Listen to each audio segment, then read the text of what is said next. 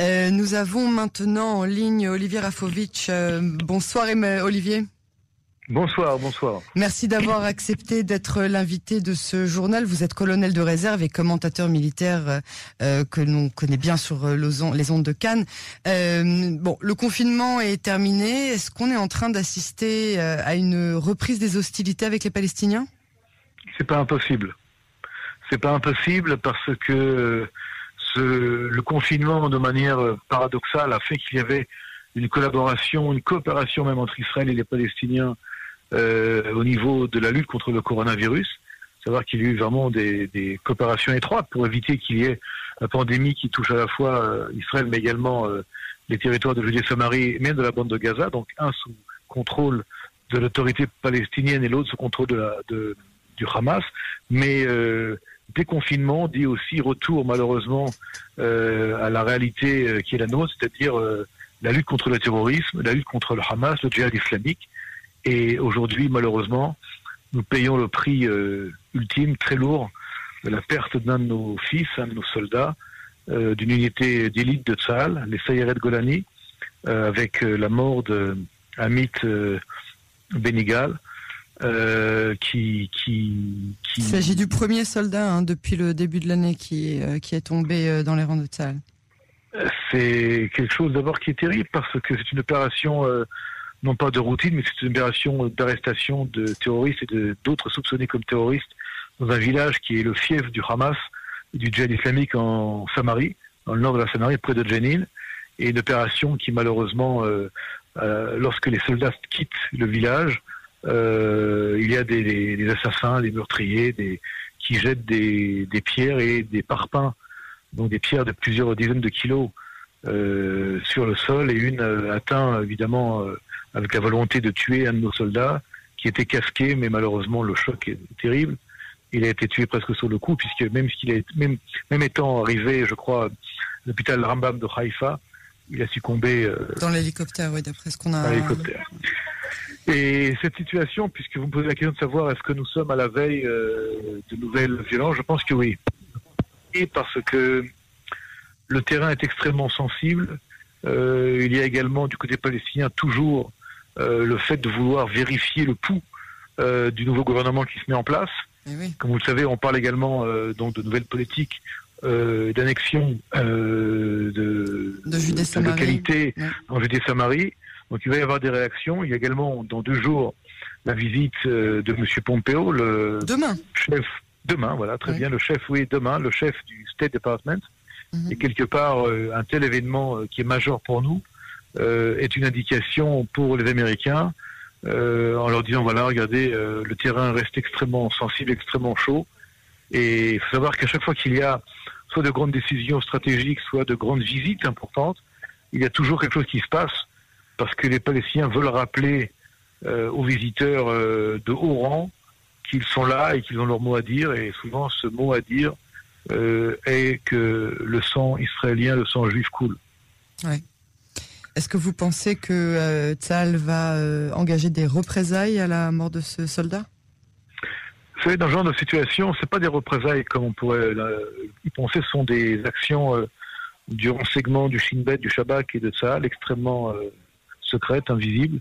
On va d'abord mettre la main sur trois, des terroristes, puisque nous savons qu'il y a au moins trois euh, individus impliqués dans ce meurtre. Donc euh, je pense que ça prendra le temps que ça prendra. Mais dernière fois, ça a pris plusieurs semaines. On a mis la main sur celui qui avait également euh, tué un, de nos soldats en jetant également des pierres très lourdes sur d'un immeuble. Je crois également que nous allons devoir peut-être un petit peu repenser, devoir réfléchir à d'autres manières de protection de nos soldats lorsque nous quittons ces villages, puisque nous savons que c'est une, c'est un mode opératoire malheureusement qui revient, et donc peut-être qu'il va falloir euh, repenser euh, euh, ces, ces, ces, actions ces départs d'action, ces retours entre guillemets à la base, euh, non pas à pied mais en véhicule blindé, et peut-être euh, s'éloigner également des façades des immeubles. Enfin, je, là, je parle, je n'ai pas tous les éléments, évidemment, du débriefing qui a dû être fait, qui est, en, qui est encore sûrement en train d'être fait par les officiers, mais il est clair que dans ce genre de village avec des rues extrêmement euh, étroites, des ruelles, euh, euh, des endroits où on peut se cacher, des toits plats, vous savez, ces typique des, des maisons arabes dans tout le Moyen-Orient, ces toits qui servent également euh, pas des snipers, on le voit souvent dans des films américains, vous savez, de ces toits tirent des tirent des, terroristes, mais également euh, on peut jeter des réfrigérateurs, des, des pierres, tout ça.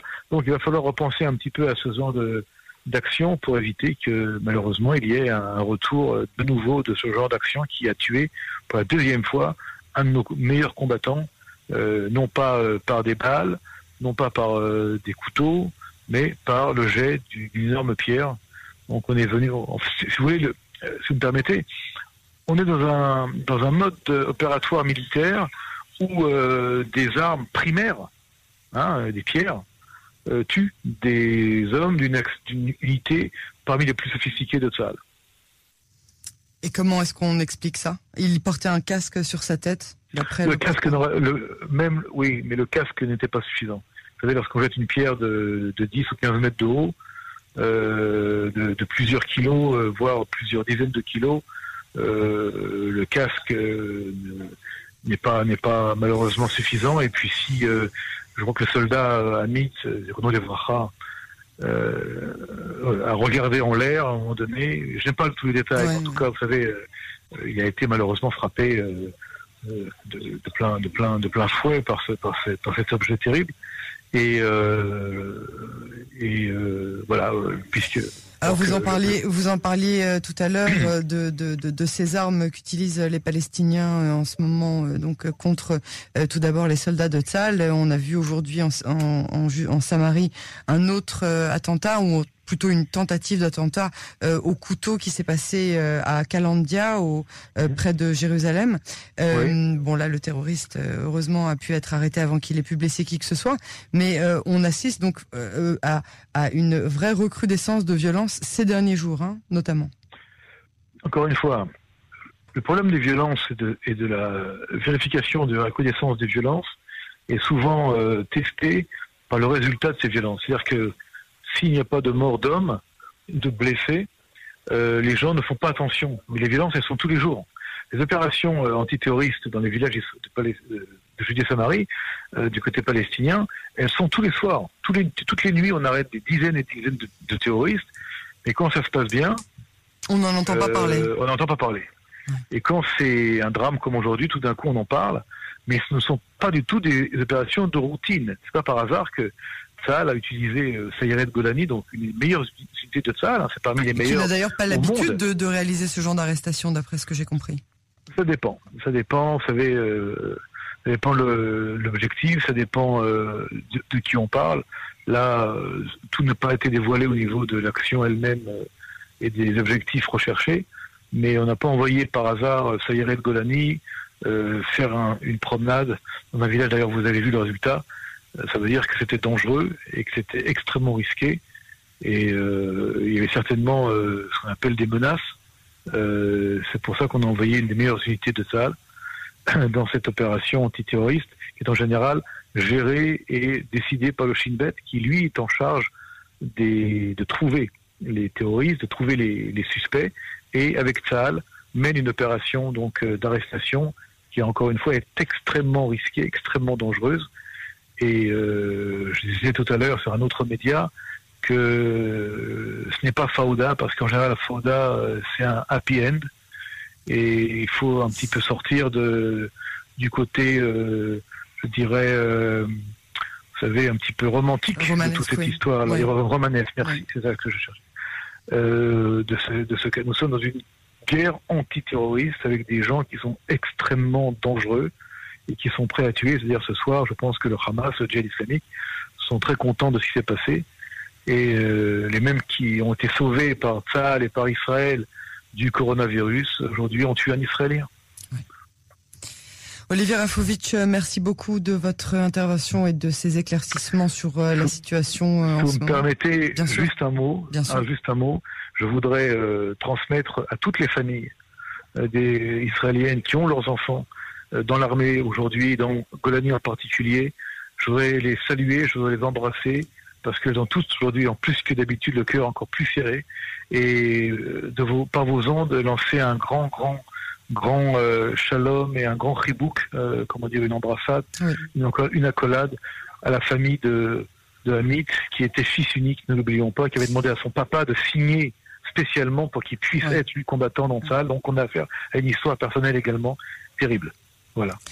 Emmanuel, euh, Olivier Rafovitz, euh, merci beaucoup de, votre témoignage et de cette euh, preuve de solidarité. on vous retrouve très prochainement sur les ondes de Cannes. Au revoir et merci à vous. Merci.